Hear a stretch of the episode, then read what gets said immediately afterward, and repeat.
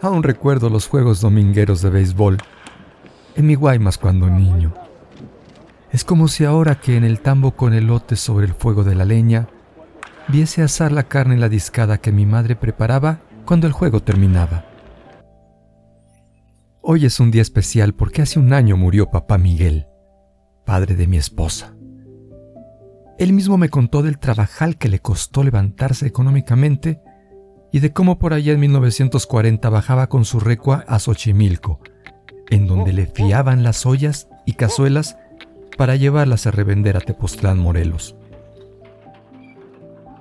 A mí todavía me tocó verlo regresar montado en el potrillo, su caballo favorito. Cómo me recordaba a los pescadores que regresando del mar ya estaban buscando compradores para su pesca.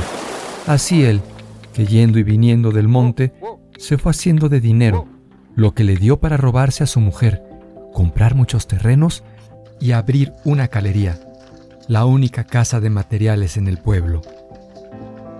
Yo quise bien al viejo, porque se chingó como ninguno, pero estoy muy encabronado con sus hijos, porque todo lo que él levantó, ellos se encargaron de tirarlo en coches, alcohol y carreras de caballos.